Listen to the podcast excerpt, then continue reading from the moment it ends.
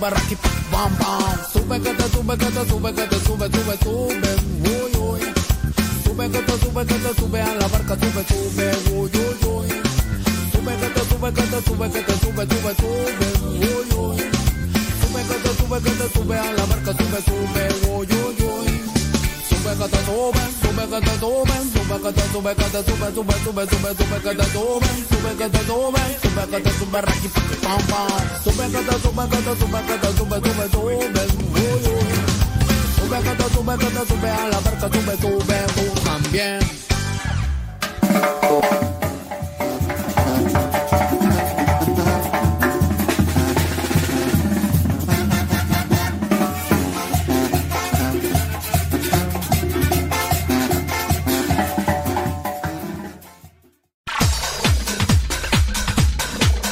Santo no es aquel que nunca ha pecado, sino aquel que se levantó de sus miserias. Vamos a escuchar el segmento El Santoral de hoy y aprendamos de aquellos hombres algunas enseñanzas para poder mantenernos en el camino que nos lleve al encuentro con Cristo, es decir, en el camino de la santidad.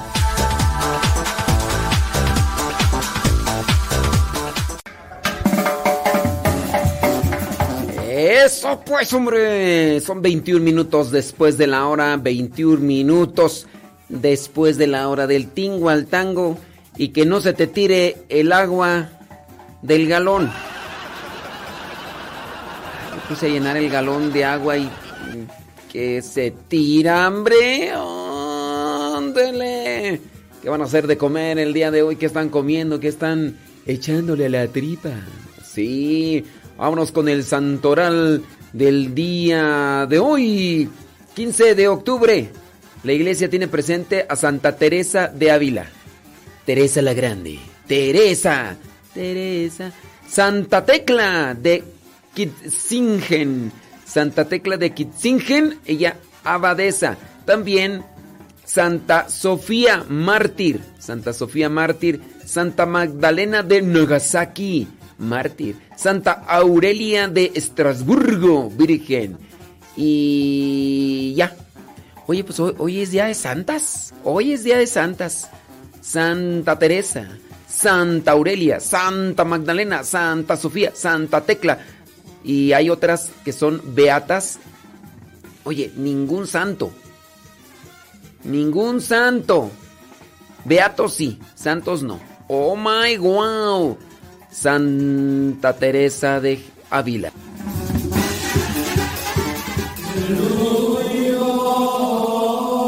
El 15 de octubre se celebra a Santa Teresa de Jesús, una de las más famosas santas que ha tenido la Iglesia Católica. Algunos hacen derivar el nombre Teresa de la palabra griega terizo, que se traduce por cultivar, y entonces Teresa significaría la cultivadora. Otros lo hacen derivar de la palabra terao, que significa cazar, y entonces quiere decir la cazadora. Ambos títulos creo yo le quedan muy bien a Santa Teresa porque fue cultivadora de virtudes y cazadora de almas para Dios. Teresa nació en Ávila, España, en 1515. Ingresó al convento de las Hermanas Carmelitas cuando tenía 20 años y tres años más tarde hizo sus votos de castidad, pobreza y obediencia. En cierta ocasión tuvo una visión en la que un ángel se acercaba con una lanza y le traspasaba el corazón como signo del amor de Dios. Curiosamente, cuando murió y le hicieron la autopsia, encontraron en su corazón una cicatriz larga y profunda. Por eso es muy común encontrar pinturas en las que se representa a la santa en ese momento. En el tiempo en que ella vivió, las comunidades religiosas habían decaído de su antiguo fervor. Quizás esta crisis se debió a que eran demasiado numerosas. El convento de las Carmelitas donde ingresó Santa Teresa tenía 140 religiosas. Santa Teresa exclamaba, la experiencia me ha demostrado lo que es una casa llena de mujeres. Dios me libre de semejante calamidad. Bueno, así era de fuerte y de directa Santa Teresa. Por eso cuando llevaba ya 25 años en el convento, decidió fundar una comunidad en la que cada casa tuviera mejor pocas religiosas, pero muy fervorosas. Así que después de que el obispo de la ciudad aprobó su idea, una viuda rica le ofreció una pequeña casa para su obra y así Teresa comenzó su comunidad que a diferencia de las carmelitas se llamó de las carmelitas descalzas. Ese nombre indicaba que vivían con mayor fervor y austeridad, sin menos chisme y además siguen viviendo de esa manera. Con la ayuda de otro santo llamado San Juan de la Cruz, fundó también una comunidad para hombres. Su obra tuvo tanto éxito que rápidamente se difundió por toda España y el mundo.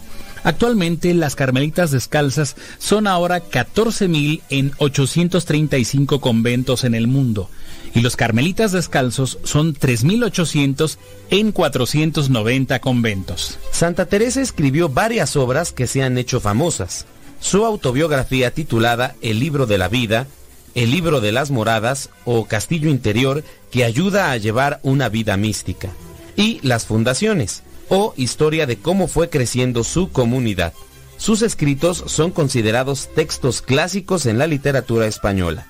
Teresa murió el 4 de octubre de 1582. También escribió frases muy hermosas y poéticas. Una de las principales frases es la siguiente, que hemos escuchado quizás en cantos.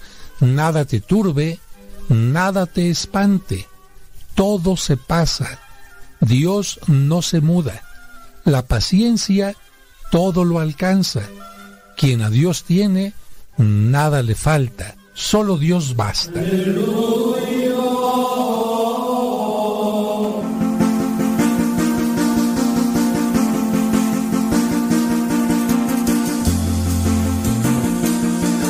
por cierto, hablando de Teresa de Ávila, pues a lo mejor ustedes han escuchado esas em, esos poemas, esas canciones. Yo, yo, pienso que ustedes han escuchado más canciones que, que poemas.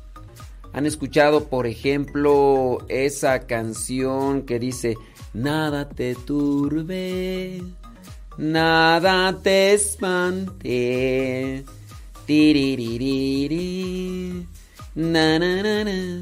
La confianza siempre se alcanza. Quien a Dios tiene, nada le falta. No las pongo aquí. Pero usted ha escuchado eso, nada te turbe. Bueno, no, no, es solamente la única estrofa, sino pues se tiene más. Mire, por ejemplo, este es un poema de Santa Teresa de Ávila. Nada te turbe. Vivo sin vivir en mí. yo toda me entregué y di. Si el amor que me tenéis, vuestra sois, para vos nací.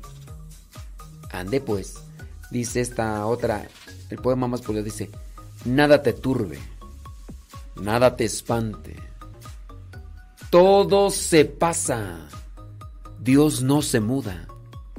La paciencia todo lo alcanza. Quien a Dios tiene, nada le falta. Solo Dios basta. Eleva tu pensamiento al cielo. Sube. Por nada te acongojes. Nada te turbe. A Jesucristo sigue con pecho grande. Y venga lo que venga, que nada te espante. ¿Ves la gloria del mundo? Es gloria vana. Nada tiene de estable. Todo se pasa. Aspira a lo celeste, que siempre dura, fiel y rico en promesas. Dios no se muda. Ama la cual merece, bondad inmensa, pero no hay amor fino sin la paciencia. Confianza y fe viva, mantenga el alma, que quien cree y espera, todo lo alcanza. Del infierno acosado, aunque se viere, burlar a sus favores quien a Dios tiene. Véngale desamparos, cruces, desgracias, siendo Dios tu tesoro, nada le falta. Y pues, bienes del mundo y dichas vanas, aunque todo lo pierda, déjame decirte que solo Dios vas. Y ya nos vamos a pausa. Ahorita regresamos.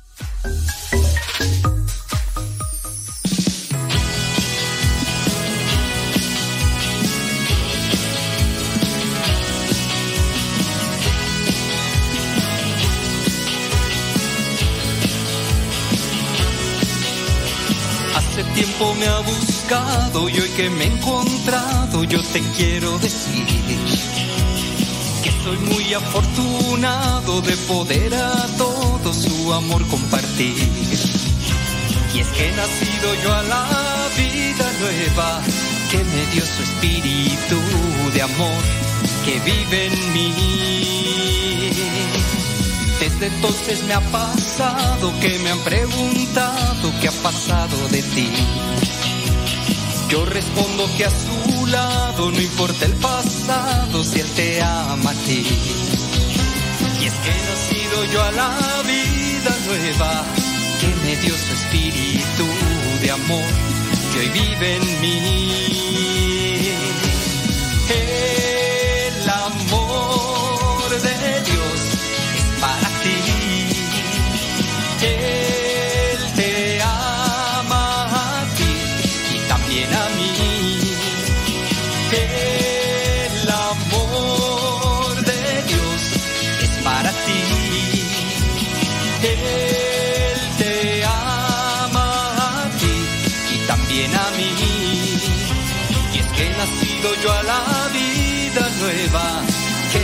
espíritu de amor que hoy vive en mí. Hijo de María, tú eres mi alegría, yo confío en ti. Elevo mis ojos al cielo, levanto mis brazos, yo te alabo a ti. Y es que nacido yo a la vida nueva, que me dio su espíritu de amor, que hoy vive en mí. Entonces me ha pasado que me han preguntado qué ha pasado de ti. Yo respondo que a su lado no importa el pasado si él te ama a ti. Y es que he nacido yo a la vida nueva que me dio su espíritu de amor que hoy vive en mí. El amor de Dios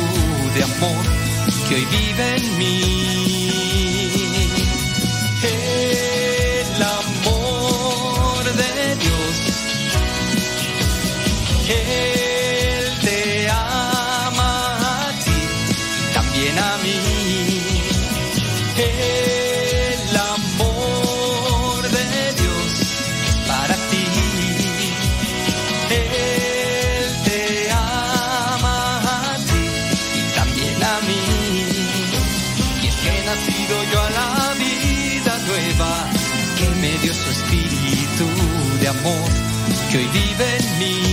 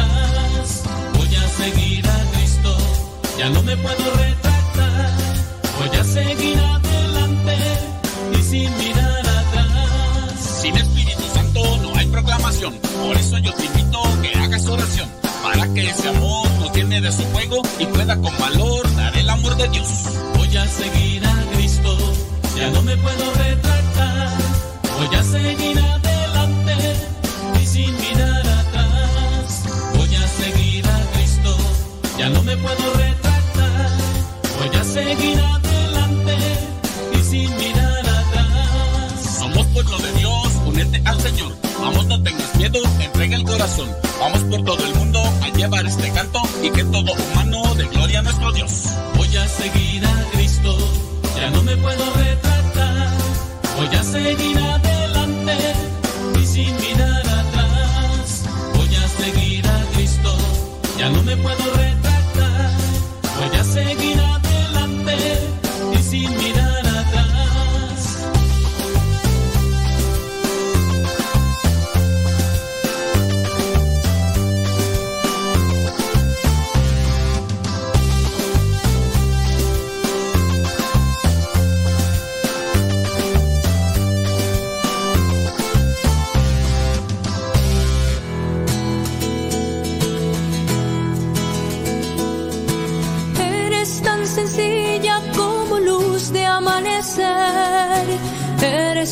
María, fortaleza de mi ser.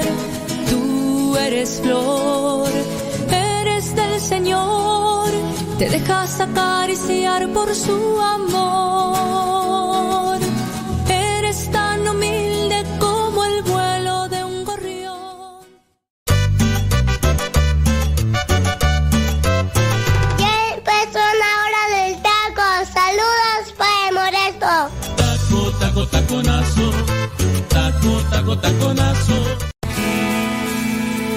Soy de la cuadra de los buenos, donde estirpe de guerreros, de la gente del Señor. Y lucho por ganarme un día el cielo, más máscara cabellera, por ganarme su perdón. Y lucho, lucho, ay como lucho, y tanto lucho que ahora me dicen el luchador. Y lucho, lucho ay como lucho, y tanto lucho que ahora me dicen el luchador, el luchador.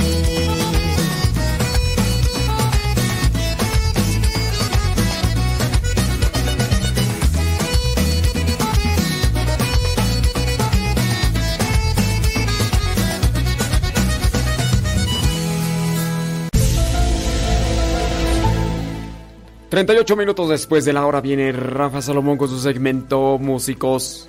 Músicos para Dios.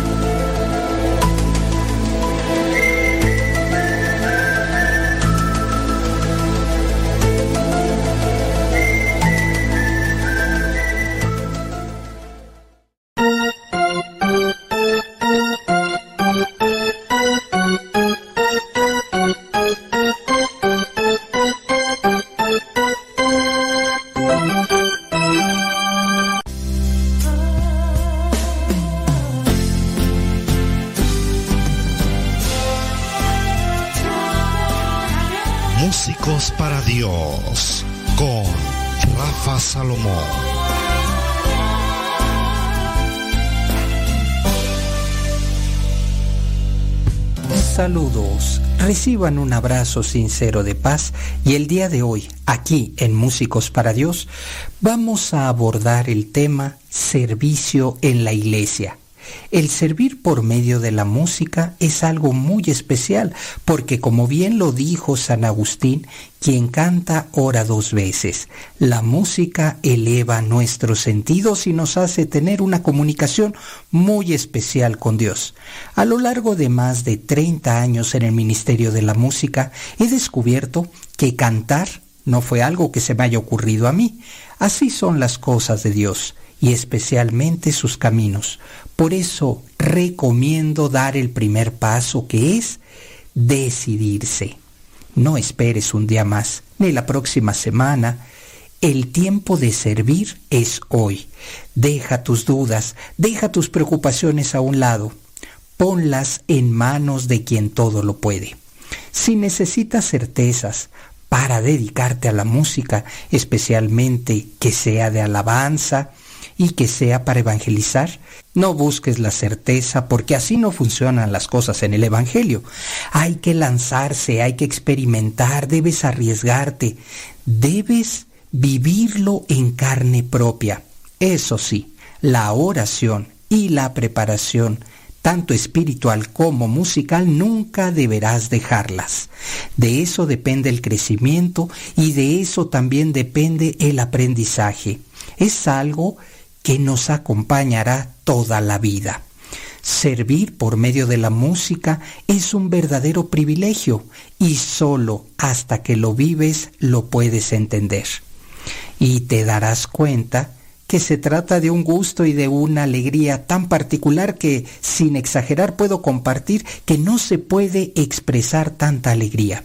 Si tienes muchos años en el coro si acabas de empezar, si tienes en mente esta idea de ser músico para Dios, no te olvides que todo va a comenzar con una frase o tal vez con alguna alabanza.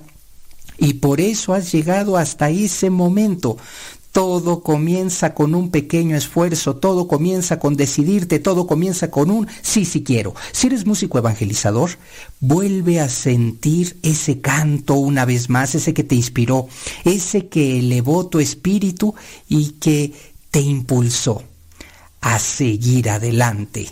Ese canto, vuelve, vuelve a sentir ese momento de inspiración. Toma tu instrumento y vuelve a decirle sí a su plan, al plan de Dios, a su voluntad y a su proyecto de vida. Dejemos que por medio de la música Él crezca y que nosotros disminuyamos. Esto es lo más importante para los músicos, para Dios, que Él crezca y que yo disminuya. Ser constante y renovar nuestras promesas siempre sin esperar nada, siempre trata de evitar estos reconocimientos. Y cuando lleguen, no creas mucho en ellos, simplemente que te motiven a seguir adelante, ya que estos reconocimientos no son nuestros. Entrégaselos a Dios y recuerda que fue Él quien te eligió, no tú. Como músicos para Dios, sea agradecido en los corazones que Él ha tocado, que Él ha puesto. Dios ha puesto en el momento para que puedan ser escuchados. Esos corazones que han sido tocados gracias a tu voz, gracias a tu música, a tu instrumento, y en ocasiones también se vale Dios de nuestras limitaciones, de nuestros errores para mostrar su gloria. Procura no desesperarte, ya que a veces las cosas no llegan a salir como nos gustaría, pero es ahí cuando el mal comienza a causarnos daño, cuando las cosas no salen como nos hubieran gustado, pues el mal conoce nuestro egoísmo, soberbia, y este, el mal, él se aprovecha de esa debilidad de cada uno de nosotros. Así que tengamos una actitud ante los errores y comencemos a tener otra filosofía. Las cosas no salen como yo quiero, pues las cosas van a salir como Dios quiere que sean. Y el mal no va a cambiar mi manera de ser, mi tranquilidad y mi manera de hacer las cosas hacia Dios. Una última sugerencia. No envidies, no desees Vive tu servicio con amor, con cuidado y con respeto. Valora la oportunidad que tienes para servir como algo único y maravilloso.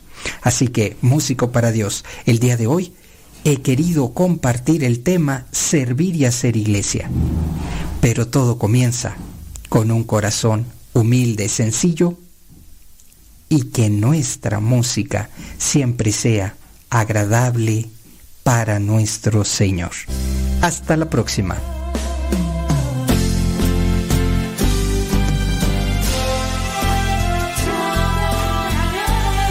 Decídete ya, músicos para Dios.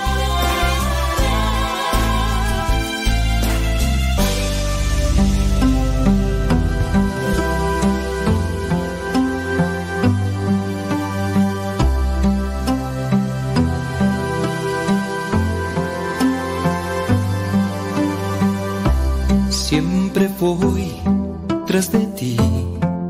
Uh, siempre iré tras de ti. Seguiré tus pasos al caminar. Eres mi fuerza,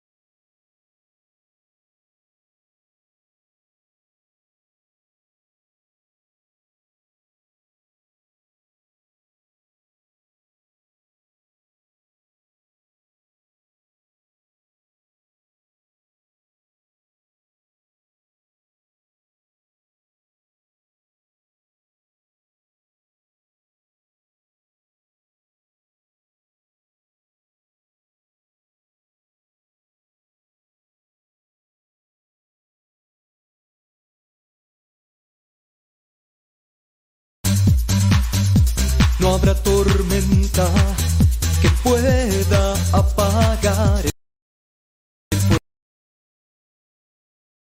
fuego de esta vela.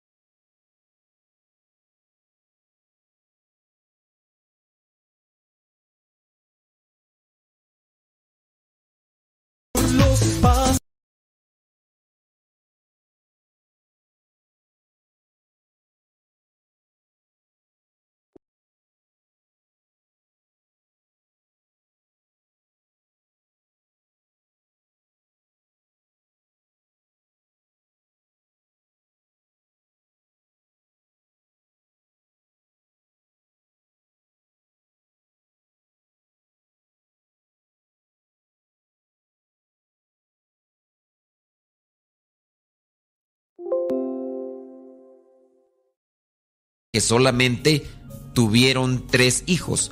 Pero no, no, no, no, no, no, no, no, no, no, no, nada de eso. Hay que leer bien la Biblia y poner siempre mucha atención y reflexionar. En la misma Biblia, en el libro del Génesis, capítulo 5, versículos del 3 al 5, nos dicen esto.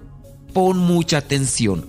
Adán y Eva tuvieron muchos hijos. Mira, Dice, capítulo 5 del Génesis, versículo 3. Adán tenía 130 años cuando nació su hijo, al que llamó Set. Este es el hijo número 3, ¿ok? Tenía 130 años y que era semejante a Adán en todo. Después de esto, fíjense, tenía 130 años. Después de esto, vivió 800 años más y tuvo otros hijos e hijas. Así que vivió 930 años en total. A esa edad murió. Murió a los 930 años Adán. Pero no dice cuántos hijos tuvo, ni cuántas hijas. Pero dice, y tuvo otros hijos e hijas. ¿Cuántos? No lo sabemos. No lo sabemos. Imagínense, vivió 930 años. Obviamente estamos hablando de Adán y Eva, la primera creación de Dios como seres humanos. Y Dios en aquellos tiempos pues tenía otras maneras de trabajar con los seres humanos. Así que cuando te pregunten que cuántos hijos tuvo Adán y Eva, diles muchos. Y no solamente hijos, sino también hijas. Así que ahí te lo dejo para que conozcas más.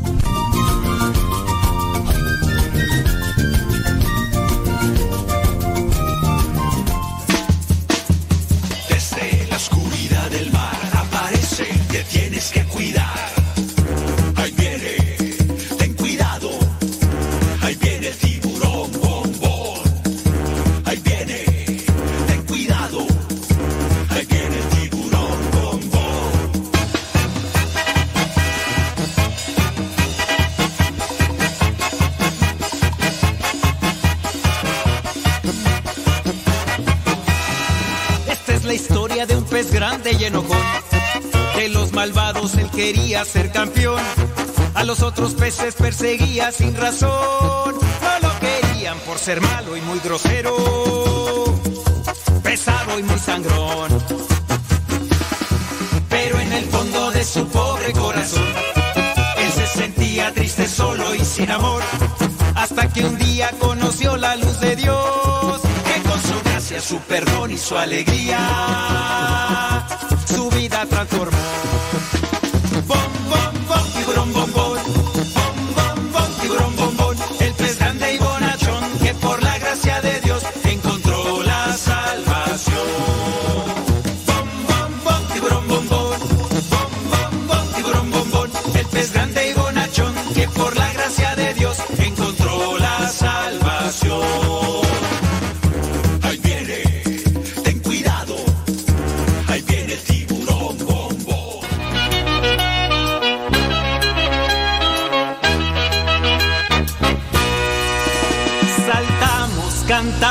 Bailamos, seguros caminamos de la mano del pastor. Ven y mira, qué bien la pasamos, como hermanos nos gozamos, unidos por el amor.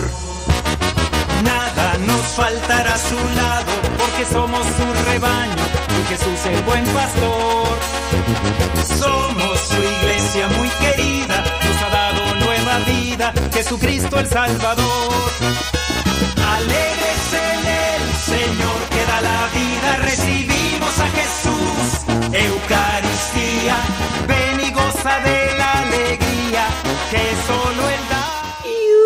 55 minutos después de la hora, gracias por estarnos acompañando el día de hoy, sábado 15 de octubre son, y aquí estamos al pie. ¿Cómo le va? ¿Todo bien? ¿Qué, ¿Qué es lo que van a saborear en los alimentos? Rafa Salomón, ¿qué hay para el día de hoy? Saludos a quien está en cabina, tú no sé quién esté ahí en cabina. Bueno, pues como quiera ahí le mandamos saluditos, ¿cómo no?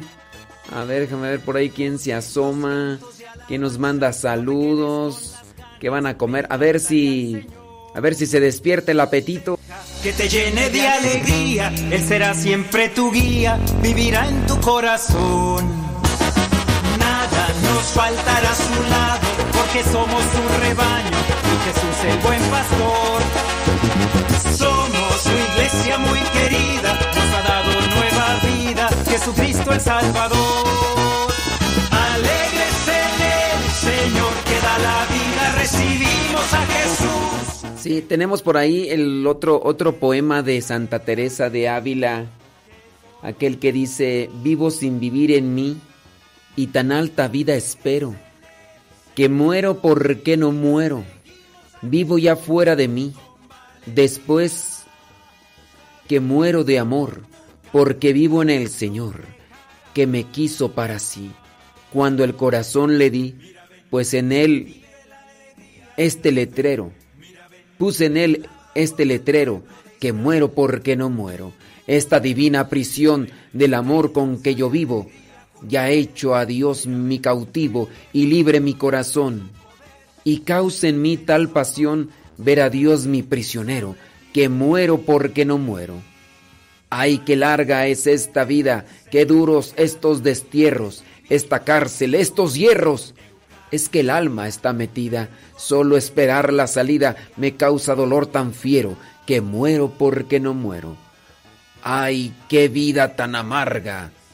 Dono se goza el Señor, porque si es dulce el amor, no lo es la esperanza larga. Quíteme Dios esta carga, más pesada que el acero, que muero porque no muero. Solo con confianza vivo de que de, he de morir, porque muriendo el vivir me asegura mi esperanza. Muerte do el vivir se alcanza, no tardes que te espero, que muero porque no muero. Mira que el amor es fuerte, vida, no me seas molesta. Mira que solo te resta para ganarte, perderte, venga ya la dulce muerte, el morir venga ligero, que muero porque no muero. Aquella vida de arriba es la vida verdadera. Hasta que esta vida muera, no se goza estando viva. Muerte no me seas esquiva. Viva muriendo primero. Que muero porque no muero. Pida, ¿qué puedo yo darle a mi Dios que vive en mí? Si no es el perderte a ti para mejor a Él gozarle. Quiero muriendo alcanzarle, pues tanto a mi amado quiero que muero porque no muero. Y también por ahí hay una canción, ¿no? Esa de Vivo sin vivir en mí. Y tan alto. Vámonos a pausa, ya regresamos.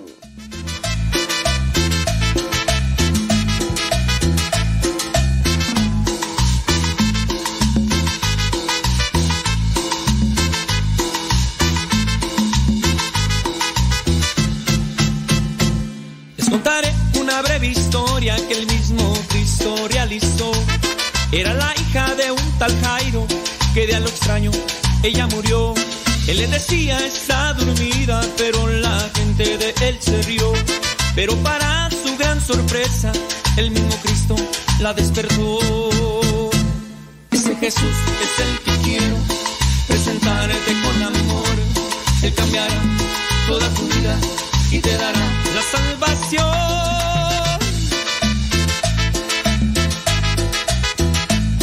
Ese es Jesús que te quiero presentar.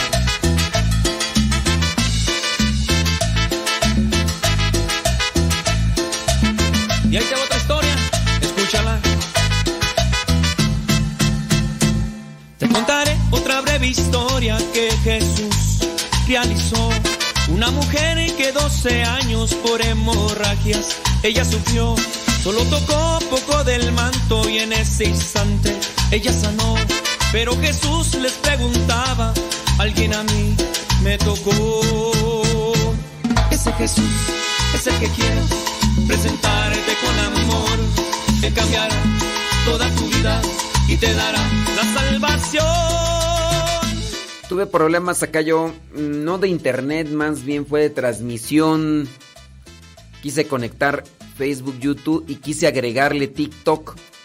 Pero ya me di cuenta que la plataforma de TikTok consume mucho y la computadora que utilizo para transmitir por Facebook y YouTube pues ya no está para para tanto.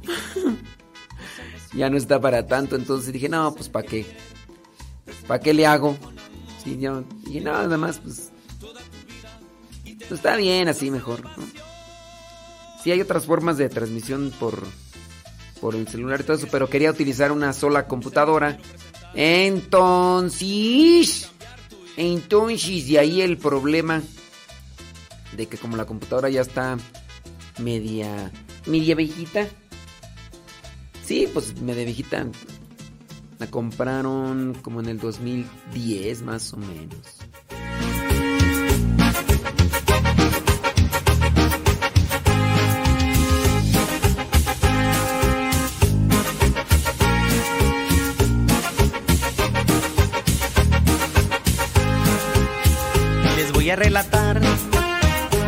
Me sucedió cuando estaba en un retiro. Miré a Jesús que llegó y les voy a platicar lo que a mí me sucedió cuando estaba en un retiro. Mi cuerpo se estremeció y me puse a analizar todo el tiempo aquel que yo perdí. Y de las cosas tan bonitas que ahora en mi pecho puedo sentir. Ahora ya me siento bien, estando cerca de Él. Le doy gracias a Dios, porque sé que Él es Jesús.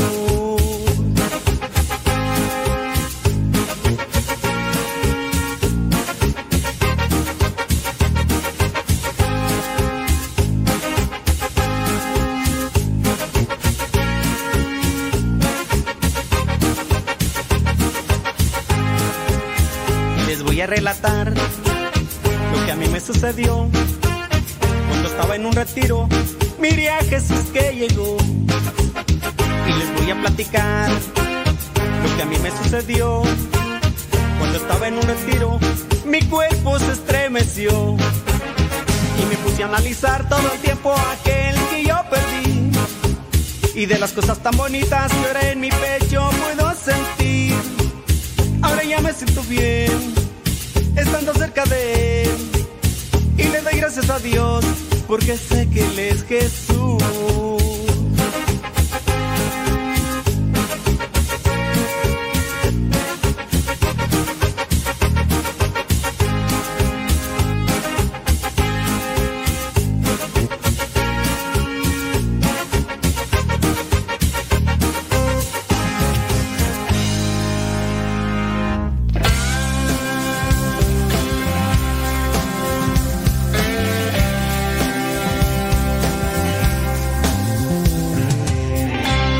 De aves mueren al año, lo sé. Y millones de peces en los mares también. Aire asfixiado, mares manchados. Y nadie quiere ver contaminación, es destrucción. Miles de bosques se talan al año, lo sé. Y miles de especies se extinguen también. Ya son cinco minutos después de la hora, hoy día sabadito 15 de octubre del 2022. Muchas gracias a los que se conectan de diferentes partes del mundo y del país de la República Mexicana. Gracias por escribirnos, gracias por saludarnos, gracias por estar en sintonía y también por escuchar este programa. Erika Medina dice que se encuentra allá en Santa María, California. Gracias, espero que nos recomiendes por allá. Saludos Alejandra Rivero Flores, que se encuentra allá en el país de Chile. Saludos hasta Chile. Ahí te encargo unas aceitunas. Digo, pues de una vez, ¿no? De una vez. Oye, qué sabrosas están las aceitunas de allá de, de Chile. Saludos a Diana Medina Álvarez allá en Wills Point, Texas. Gracias. Dice que ella se encuentra comiendo unas ricas pupusas. Comida típica de El Salvador, ciertamente. Aunque Diana, si no me equivoco, es de México, de Guanajuato. Creo, creo. A ver, a ver si mi memoria de teflón no me falla. Marisela Pérez, allá está en New York, Sprendis de News. Saludos a Mari R desde México. Saludos, gracias. Dice quién más está por ahí. Mi prima. Prima, prima. Mi prima Goya, no sé si todo esté conectada allá desde la Florida. Lupita Medina está allá en Los Ángeles, California. Dice, escuchando, gracias. Saludos a Diana Cruz, allá en Alabama. Alabí, Alabama, Alabama. Saludos a Margarita Esteban desde la Florida. Saludos, gracias. Dice por allá. Uh, Eliazar y Betty Galván desde Springfield, Oregon. Ándele pues, muchos thank yous. Thank yous, thank yous. Y si están recomendando el programa, no, hombre, pues qué mejor, qué mejor. Dice Mari de León que está allá en Detroit, Michigan. Gracias. Lidia Duarte en Los Ángeles, California. Saludos.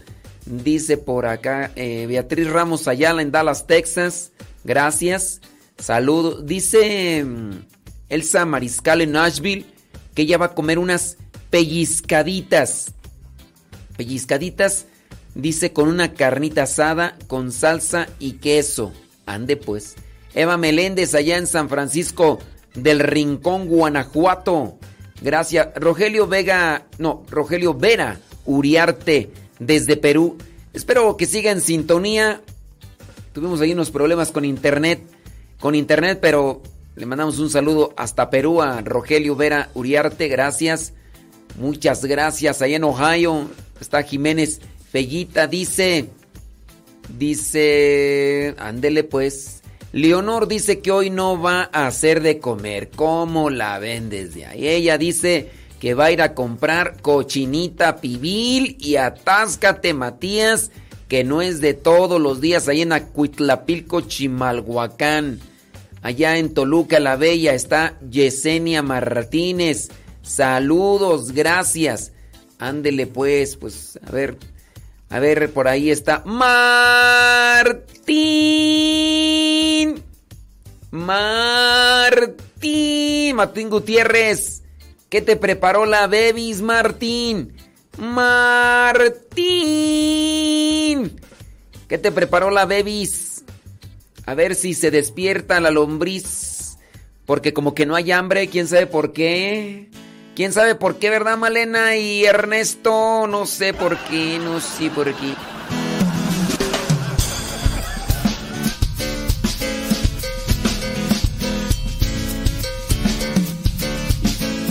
Lupita Vela dice que está allá en Harlingen, Texas. Está haciendo un asado de puerco y frijoles de la olla para sus hijos. Que ya se van a trabajar. Reina García dice que hoy va a comer una rica hamburguesa. Ándele pues, hombre. Chele ganas. Saludos a Kevin Fernie en Morelia, Michoacán. ¿Qué va a hacer de comer? Sabrá Dios. Saludos a Santiago. Santiago Ibarra, allá en. en ¿Dónde tú? En este. ¿Cómo se llama allá? Allá donde salía este. Tatú. En Hawái, hombre. Santiago. Allá en Hawái. Aló, Hawái. Aló, Hawái. Teresa González dice que está cumpliendo años. Allá en Puebla. Pues muchas felicidades. Que Dios colme de muchas bendiciones, pero que no sean de bendiciones de niños, ¿verdad? Porque luego dicen que los niños son bendiciones y dicen, ay, tengo mi bendición. O sí, si quieres bendiciones de esas. Mejor bendiciones espirituales, porque. Sí. Martín, Martín dice que va a comer un lonche de jamón, arroz molido y un dulce. Eso. ¿Y de tomar qué? ¿Qué te preparó la bebis de tomar agua de cebada? ¿Qué pasó? ¿Y tu prima, prima, prima, mi prima Goya, qué vas a comer, prima?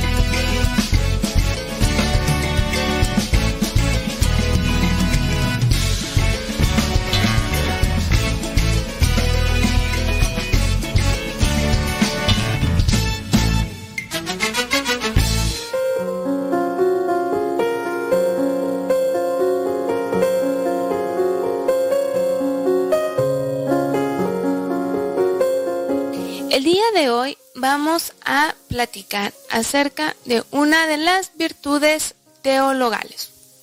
Pero empecemos. ¿Qué es una virtud? Según el catecismo de la Iglesia Católica, es una disposición habitual y firme a hacer el bien. ¿Esto qué significa? Que constantemente y sin vacilar hacemos las cosas bien. Y es más, cada vez mejor.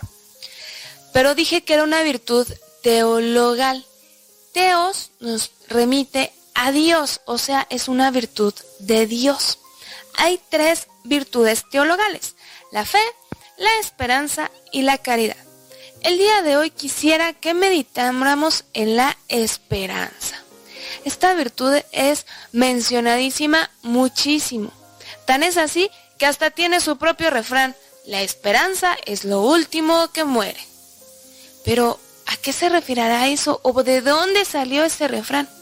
Vamos a ir meditando un poquito acerca de esta hermosa virtud. Para empezar, esperanza. Suena a la palabra esperar y de hecho van por donde mismo. ¿Qué esperamos? Venimos, nacemos, estamos viviendo en este mundo y ¿qué esperamos de él? Llegar a la patria celestial todo lo que hacemos y dejamos de hacer es en miras a que la vida no acaba aquí, sino a, a, que después de esta vida tenemos la oportunidad de gozar una eternidad en el reino de los cielos. Esa es nuestra esperanza final. Por eso lo que hacemos va a ir encaminado ahí. Ponemos nuestra confianza en las promesas de Cristo. Jesús mientras vino en este mundo predicó, hizo milagros y nos hizo gran cantidad de promesas. Nos prometió al Espíritu Santo, nos prometió prepararnos una morada, prometió estar con nosotros todos los días hasta el fin del mundo. Gracias a la esperanza confiamos en esas promesas. Pero como sabemos que por nosotros mismos no podemos, y que a veces flaqueamos y que a veces nuestra esperanza no es tan firme, nos apoyamos en el Espíritu Santo. Gracias a Dios sucedió Pentecostés. Seguramente tú que me estás escuchando ya estás confirmado, bautizado. Tenemos el Espíritu Santo que nos va a ayudar a impulsar cuando a veces a lo mejor las cosas se vean medio grises. La esperanza es el anhelo de felicidad que Dios pone en nuestros corazones. Nosotros venimos a este mundo a ser felices, a realizarnos. Dios no te creó para que seas miserable. No, al contrario. Dios te quiere ver pleno, radiante, feliz. El problema es que esto no significa que no vayas a tener pruebas, complicaciones, dificultades, enfermedades de que las hay, las hay, y muchas.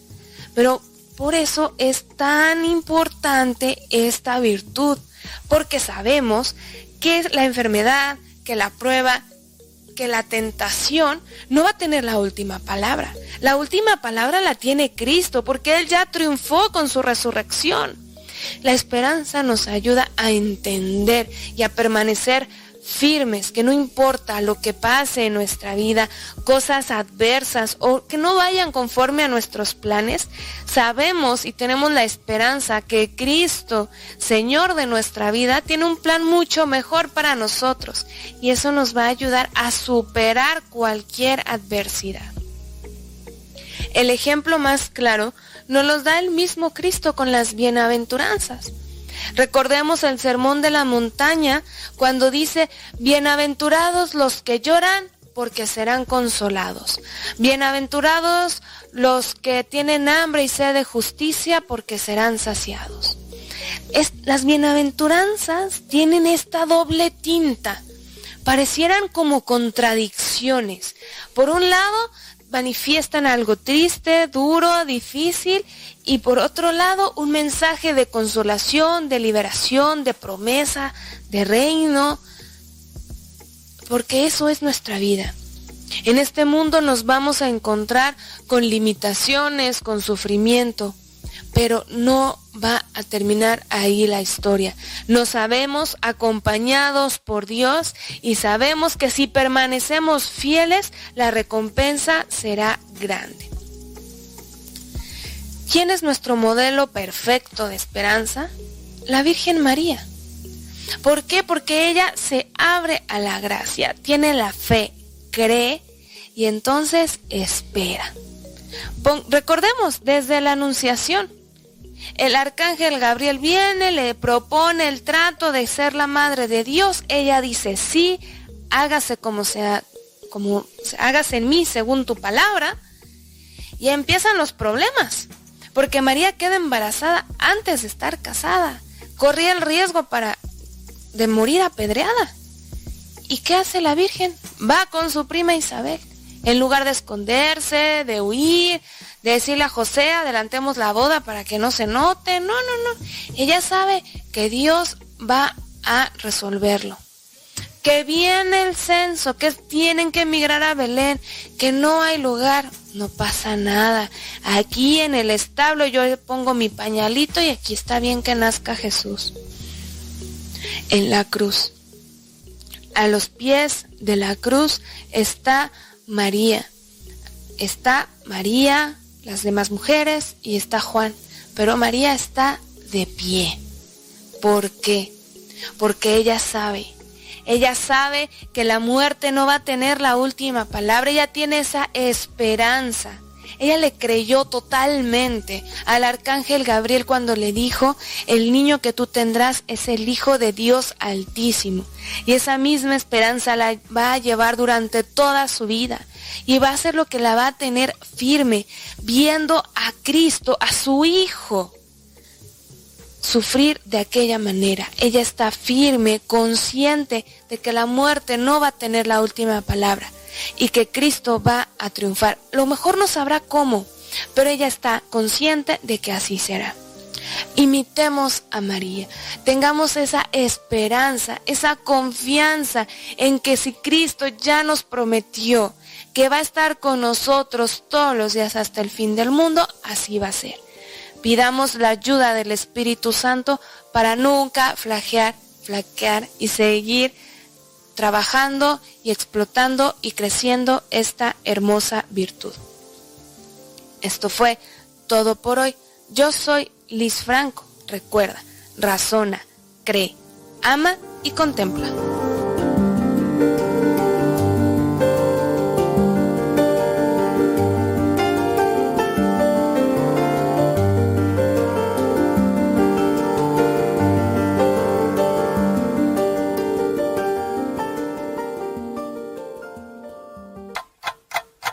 ...60 segundos con Dios. ¿Verdad que a veces es difícil decidir? Hay grandes y pequeñas decisiones, pero al final todas son importantes, pues marcan nuestro destino. Para el rey Salomón era algo vital, y es que el conocimiento nos ayuda a evolucionar y a perseverar en la fe. Dios bendice al joven que actúa con sabiduría y que saca de ella más provecho que del oro y la plata. Y es que la sabiduría vale más que el oro y las piedras preciosas, porque el dinero no te enseña cómo actuar en determinada situación, pero la sabiduría sí. La sabiduría te enseña a tomar buenas decisiones para alcanzar tus metas y lograr tus sueños más anhelados. Necesitas buenas decisiones. En este momento, intenta tomarlas. 60 segundos con Dios.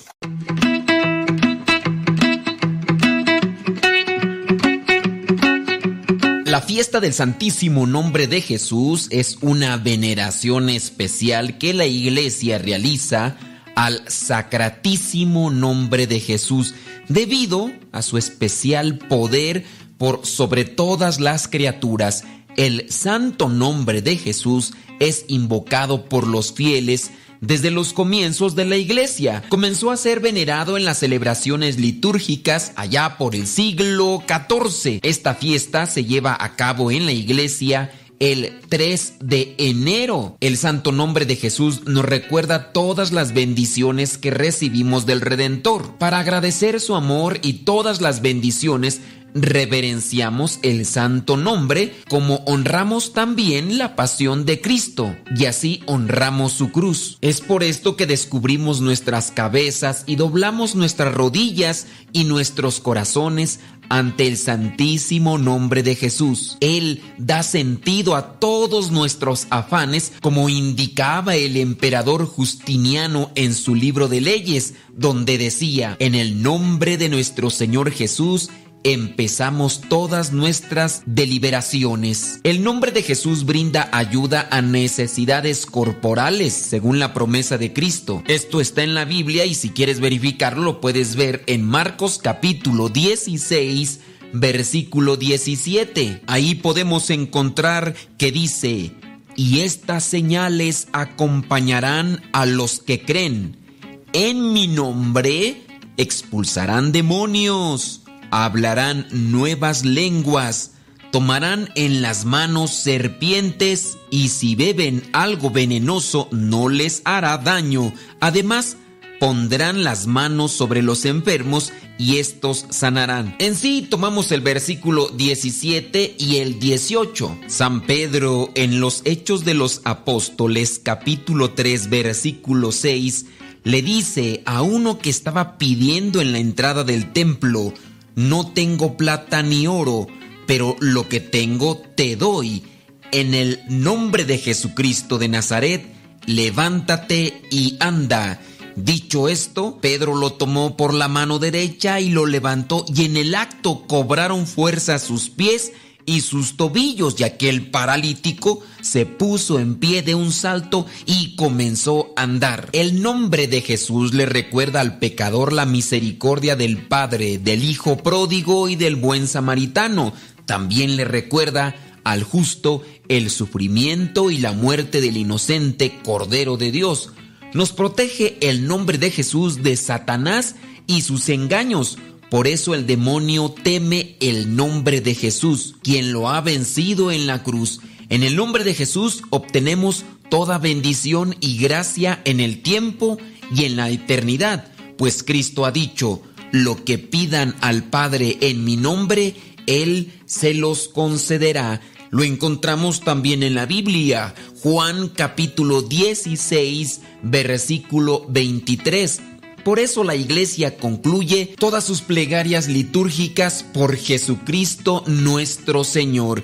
Y así se cumple la palabra de San Pablo que nos dice en Filipenses capítulo 2 versículo 10. Dice así, para que ante ese nombre concedido a Jesús doblen todos las rodillas en el cielo, en la tierra y debajo de la tierra. Hablando de Jesús, nos sentimos iluminados pensando en Él recibimos el alimento de nuestras almas, invocándole encontramos la paz, como dice San Bernardo de Claraval. El concilio de León prescribió en el año 1274 una devoción especial al nombre de Jesús y el beato Gregorio X comisionó a la orden de los predicadores para que la pudieran propagar esta devoción.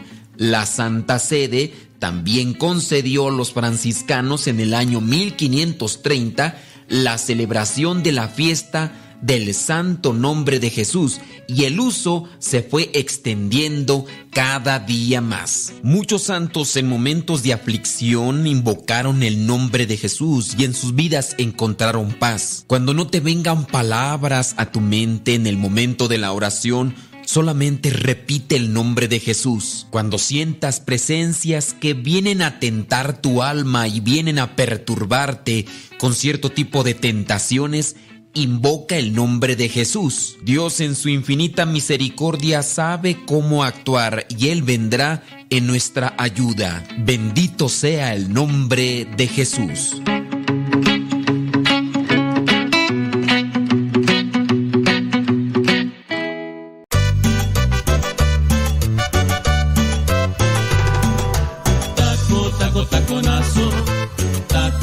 Vámonos a una pausita y ahorita regresamos en un santiamén. No se vaya, ya regresamos.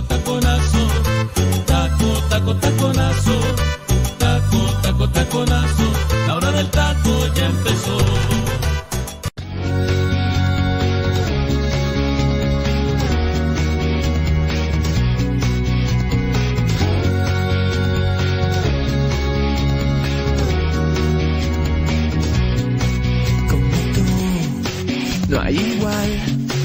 Y por eso levantamos tu nombre en alto. Porque tú eres dueño de la vida que hoy tenemos. Y por eso te adoramos y jamás te dejaremos.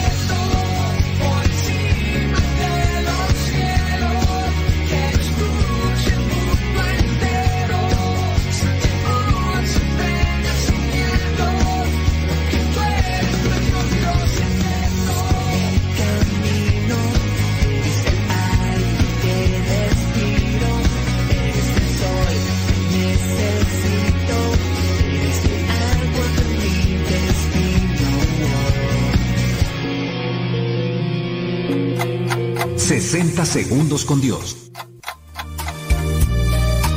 Si en este momento el Maestro Jesús te mirara de frente y te dijera, déjalo todo y sígueme, ¿cuál sería tu respuesta?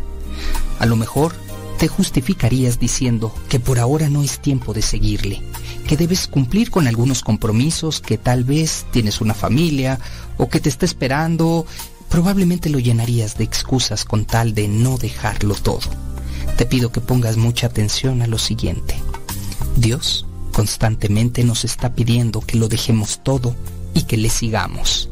Así es, nos pide que lo dejemos todo, que nos abandonemos en su amor, en sus enseñanzas, en su ejemplo, para encontrar el camino, la verdad y la vida. Déjalo todo y sígueme. Muchas personas te estamos esperando. Tienes un don especial. No tardes en responder. Cruces y los matrimonios, se dice que el matrimonio es una cruz. Mm, Sí, nosotros sabemos muy bien que Jesucristo nos dice, el que quiera ser digno de mí, que tome su cruz, la cargue y me siga. O sea, esos son los... no, el otro requisito, olvídese de sí mismo, cargue con su cruz y sígame. El que quiera ser digno de mí, olvídese de sí mismo, es decir, deje de ser egoísta, cargue con su cruz y sígame. Tres pasos para ser verdaderamente cristiano. Son difíciles, ¿verdad? Son difíciles, pero no imposibles porque Jesucristo nos da la gracia y Él nos enseñó cómo hacerlo y en los matrimonios eso puede ayudar muchísimo. Bueno, ya casi se me termina el tiempo, pero sí hay una diferencia entre Día de los Muertos y Día de los Difuntos. Tú sabes muy bien que el Día de los Muertos es una tradición, es algo cultural, desde lo que es el tiempo del eh, prehispánico, eh, tiempo hace muchísimos años, antes de que llegaran los españoles a México, a todo lo que es todo, eh, pues toda la región de Latinoamérica, Hispanoamérica. Aquí se le daba, y en otros lugares se le daba culto a la muerte, así como se le daba culto a otras deidades o eh, creencias. En este caso se le daba culto al sol, se le daba culto a la luna. Por ejemplo, los teotihuacanos. Los teotihuacanos llegaron a construir la pirámide del sol. Aquí en Texcoco, donde nos encontramos, está también la pirámide de la luna. Y así otros grupos más llegaron a tener culto a la muerte. Y se tenía la creencia de que los muertos podían regresar a este mundo. Y como se tenía la creencia de que podían regresar a este mundo, lo que hacían era preparar altares con la comida que a ellos les gustaba, para que cuando vinieran se deleitaran con aquella comida que tanto, tanto querían. Ojalá, ¿verdad?, le hayan atinado, porque hay veces que uno se las come la comida por caridad y piensan que, que a uno le gusta y no, no, no es cierto, no tanto, no tanto. Uno dice, pues me la voy a comer por no hay de otra. Pero así eran las creencias antiguamente y ahora ya pues se han ido agregando elementos, que las flores de cempasúchil, que las velas, ya así con, con la época de la conquista, ya se agregaron las velas de cera, que vienen a dar también otra tonalidad, pero en, digamos que en la línea directa hacia lo que es la tradición es que el alma del muerto viene para comer y deleitarse con aquella comida. Esa es la creencia en el Día de los Muertos. Eso obviamente no es cristiano. Viene a celebrarse lo que es el Día de los Difuntos, el Día de los Fieles Difuntos, que la iglesia ya desde antes de que los españoles llegaran aquí a Hispanoamérica, ya la iglesia celebraba el Día de los Fieles Difuntos y en este día la iglesia recordaba a aquellos que se nos habían adelantado para pedir por ellos. Las oraciones, la misa, digamos que los recuerdos son lo principal en el Día de los Fieles Difuntos, que por cierto la palabra difunto viene del latín defuntus, que significa el que ha cumplido o el que ha completado. Entonces, ciertamente cuando nosotros decimos los fieles difuntos, ya completó un tiempo, su etapa en este planeta y abandona lo que es el alma, el cuerpo, se va al encuentro con Dios para recibir un juicio particular y ya ahí Dios dirá para dónde se va. Si es que la persona buscó cumplir con la voluntad de Dios, bueno, la persona recibirá una ventaja para poder estar ante nuestro Señor Jesucristo por siempre. Pero si esa persona no buscó cumplir con la voluntad y en su caso se dedicaba a rechazar a Dios, también recibirá lo que esa persona escogió. Ni siquiera es que la persona allá arriba diga, no sabes que me arrepiento porque escogí mal. No, no, no. La persona seguirá todavía aceptando lo que desde aquí ya estaba profesando como tal, el rechazo a Dios, la negación, la negación a Dios. De ahí entonces que nosotros debemos de tener cuidado de no mezclar, no mezclar. Sí, a mí me han dicho, a ver padre, ¿cómo está el asunto? Porque tú dices una cosa, pero una página de noticias católicas en internet dice otra cosa. Tú dices que no se hagan altares. Miren, el altar tradicional es aquel donde se llegan a colocar imágenes de las personas que se adelantaron y se llega a poner comida. Y en su caso también pan. ¿Por qué? Porque se tiene la creencia de que van a venir. Entonces, como eso no es cristiano, hay personas que ponen ciertas mesas decoradas y ponen las fotos de sus seres queridos, pero no rezan. La intención es rezar. Recordar a los fieles difuntos es pensar en los que se nos adelantaron y pedir por ellos. Eso es la función principal dentro de lo que es el Día de los Fieles Difuntos dentro de la iglesia. Como tradición cultural propiamente de México es recordar a aquellos que se adelantaron y comer, comer aquellas cosas que a él le gustaban. Yo digo, hay que hacer una reflexión y no hay que presentar o hacer cosas que pudieran confundirse. Ya si tú dices, no, pues, ¿qué tiene de malo? No, o sea, yo no creo que vengan los muertos, pero de todas maneras le voy a poner un refresquito, una cervecita o un panecito de muerto. Pues, eh, si tú crees que no vienen, entonces, ¿para qué pones el pan y... O sea, si solamente es como una decoración, digo, no creo que te vaya a pasar algo malo si no la pones. Digo, en su caso, a lo mejor tú dices, no, pues tampoco me pasa algo malo si la pongo. Pero lo que sí puedes hacer es confundir, ¿no? Habrá gente que no tiene la misma idea o formación que tú y que a lo mejor se puede confundir. Por eso yo también he reflexionado y creo que no es conveniente con respecto a usar, eh, en este caso, vestimentas de santos, de, de monjitas o de religiosos en el día del Halloween. Digo, porque viene a suceder algo parecido a lo que a lo que es la música eh, cristiana evangélica y que se utiliza en la liturgia o que tú escuchas. Yo, por ejemplo, les digo, ok, tú dirás, pues yo ya estoy convencido de mi fe, yo no creo que una canción me vaya a cambiar, pero tú sigues escuchando música cristiana evangélica y alguien más te escucha y le gusta y no tiene la misma formación que tú y comienza a seguir la música cristiana evangélica y de repente pues ya pues se fue con los evangélicos y no le ayudaste tú en la formación, en la instrucción y hubo una equivocación ahí. De igual manera acá, tú dices, yo sé que los muertos no vienen. Está bien, tú sabes que los muertos no vienen, pero ¿por qué pusiste entonces ese altar? Y pues pusiste ese altar por, nada más por, por, por, por moda y das a entender a otros algo que a lo mejor tú no crees. Yo por eso digo, mejor no mezclen las cosas.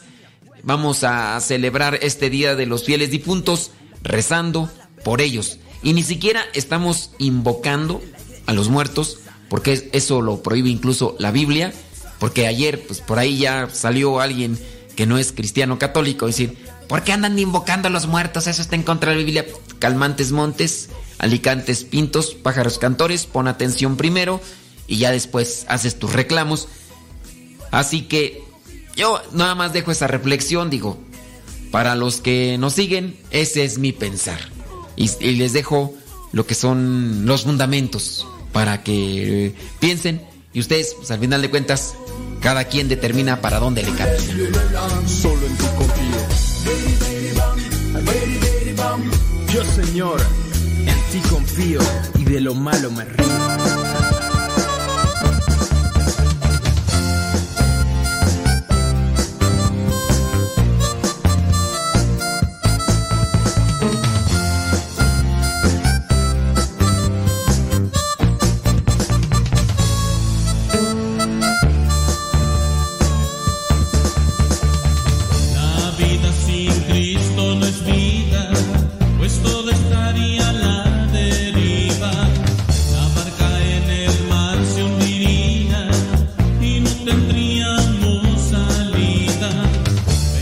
de la tarde con 45. Por ahí viene ya. Eh, Mario Zapata, es que, es que se me van las cabras al monte. Llega Mario Zapata, Ordaz, el señor Mario Zapata. Saludos a la señora esposa, Fernanda. Ándele pues, ahí viene Mario. Mario Zapata Ordaz. Ey, ¿Pensabas que no ibas a salir? Eh. Ya, que ya me iba a mandar un mensaje Mario así. Padre, este, ¿por qué no, has- no ha salido mi cápsula? Ahí viene Mario. Mario, ahí viene. Mi prima Goya preparando unas tostadas de tinga. Ande pues.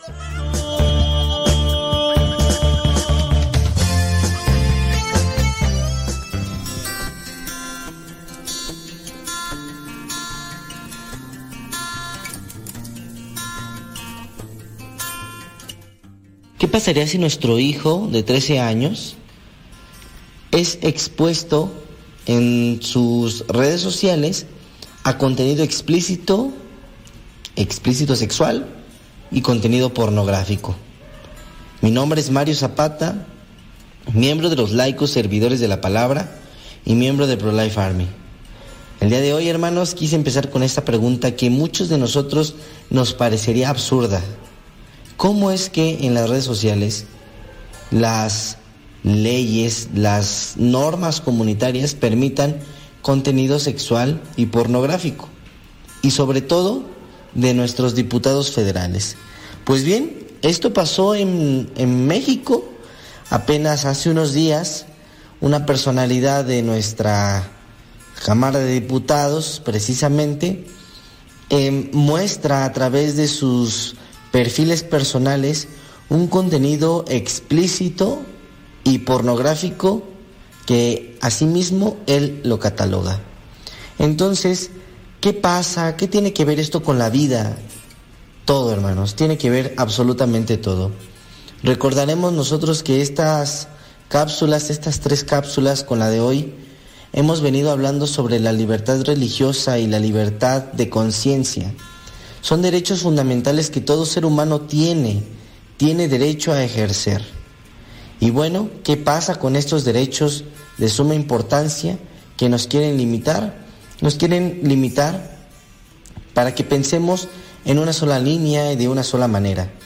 Dentro de la agenda LGBTIQ se nos pretende que pensemos que estos comportamientos inadecuados, estos comportamientos donde se denigra la dignidad del ser humano, están bien vistos. ¿Y quiénes son los quienes lo promueven? Pues la gente que nos gobierna. Son solapados precisamente por altos mandos. Y entonces nosotros como familia, como católicos, ¿qué estamos haciendo? Pues bien, esta personalidad mostró hace unos cuantos días un video, mmm, por respeto a ustedes, oyentes, no mencionaré qué clase de video fue, sino más bien que dentro de este video esta persona se exhibía de una manera grotesca. A lo que ella se defendía, a lo que él se defendía, perdón, de que era su vida. Y bueno, probablemente puede hacer con su vida lo que ella quiera, lo que él quiera. Pero aquí no está el asunto, el asunto delicado, hermanos. Si bien es delicado, pero no tanto como el que esta misma persona a continuación hizo. Esta persona quiere que nosotros pensemos de esta manera, llámese esta persona que se, que se identifica no con su sexo biológico, sino con un sexo diferente, un género diferente. Esta misma persona está promoviendo las relaciones sexuales con menores de edad. Así es, como ustedes lo escucharon, hermanos, esta persona del movimiento del arco iris quiere limitar nuestro pensamiento, quiere limitar nuestra, nuestro derecho a pensar libremente y quiere enfocarlo a una manera de pensamiento totalmente retrógrada, totalmente manipulado y totalmente totalitario. Ya lo digo totalitario porque son propuestas de leyes. Estas leyes las cuales quieren quitar la potestad de los padres hacia los hijos. ¿Y nosotros qué estamos haciendo? ¿Qué hacemos para defender la vida? Esta es la vida de nuestros hijos, la vida de nosotros mismos también, porque nos quieren privar de ello. Quieren privar de que pensemos de tal manera, quieren privar de que seamos libres de educar a nuestros hijos en los valores cristianos y quieren imponernos estas leyes que van en contra de la familia, en contra de la vida. Pues esta persona quiere, está esta propuesta, está promoviendo estas relaciones sexuales con menores de edad. ¿Y a qué nos suena? A pedofilia. Quiere promover la pedofilia, quiere que los niños experimenten con su cuerpo y sean libres de ejercer su derecho a la sexualidad. Todo este supuesto derecho a la sexualidad viene a través del aborto. El aborto, cómo es que se nos pinta, cómo es, cómo nos lo pintan eh, los promotores de la muerte como derecho a la salud reproductiva, derecho a la reproducción sexual. ¿Y qué es la pedofilia? ¿Cómo la promueven estos movimientos? Pues precisamente por el mismo camino. Una, un derecho a la reproducción sexual, pero ya no de la persona, ya no de la mujer, sino ahora van contra los niños, directo contra los niños. Y esto es solamente el inicio, hermanos. Esto es el inicio de una agenda totalmente enferma. Una agenda enferma que solamente quiere a nuestros niños mm, es- esclavizados. Nosotros ya lo habíamos mencionado en su momento, como aquí en México, específicamente en el Estado de México, eh, se está promoviendo un- unos libros de texto de la Secretaría de Educación Pública, precisamente con esta agenda, una agenda donde promueve que el niño de preescolar se autoexamine, obviamente con el toqueteo, el toqueteo de su cuerpo y que se autoperciba, que sea una autopercepción de lo que él sienta y ver cómo los roles de género han hecho violento a nuestro país.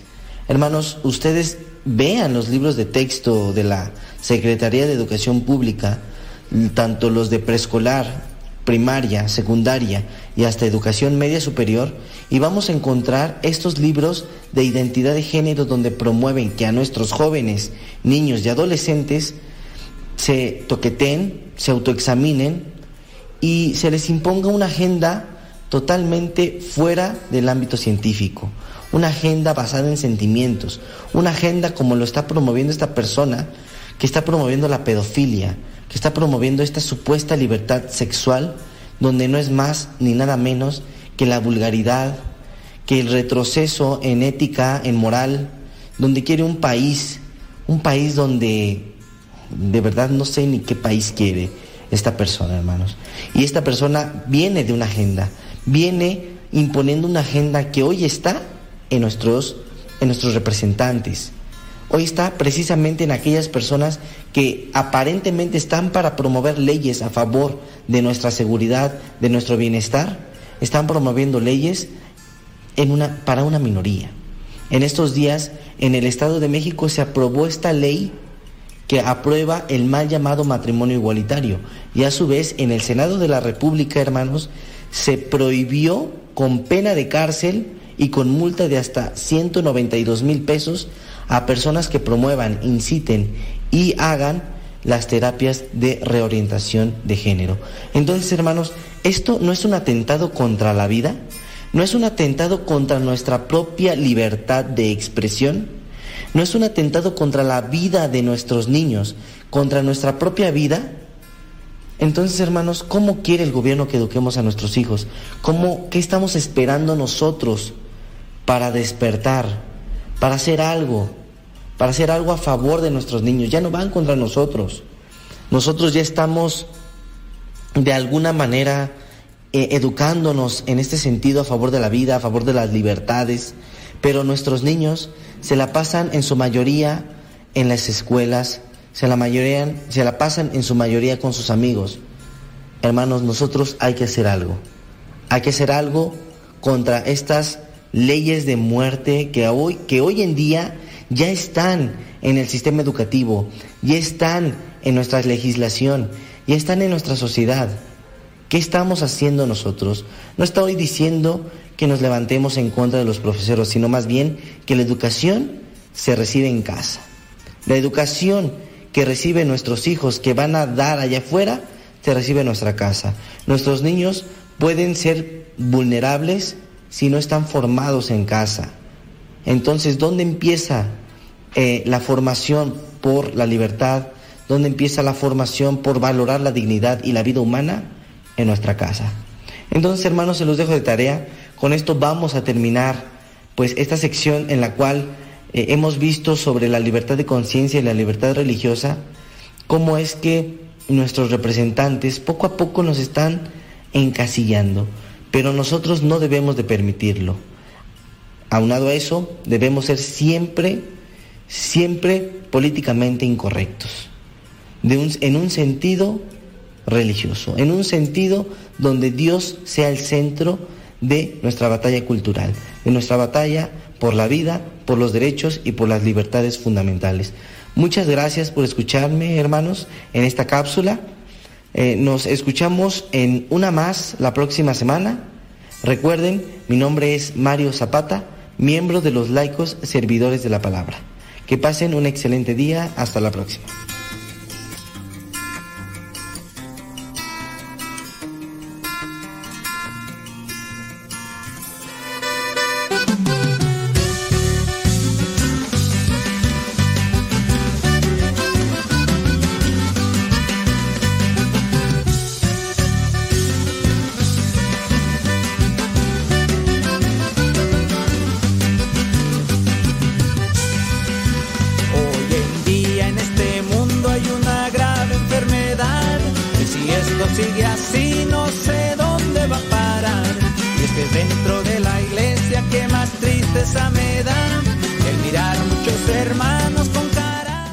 Lupita la pastelera. Eh, dice, dice que acá dice Conchis, dice que su sacerdote les pidió poner una ofrenda de muertos dentro del templo para un padre fallecido que estuvo en la parroquia. Que qué opino, dice Conchis. No, pues Dios nos ampare.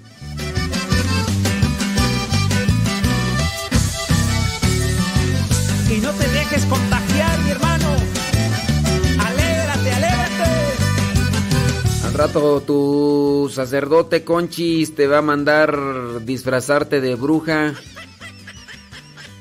y pedir calaverita. Ve ensayando esas palabras de trick or treat. Trick or treat.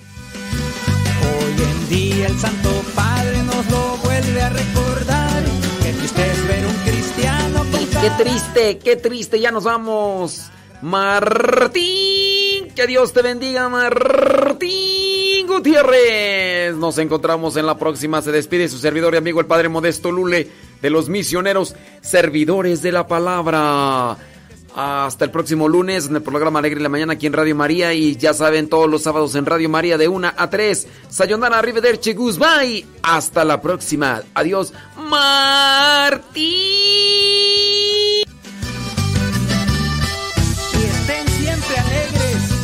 repito, estén siempre alegres.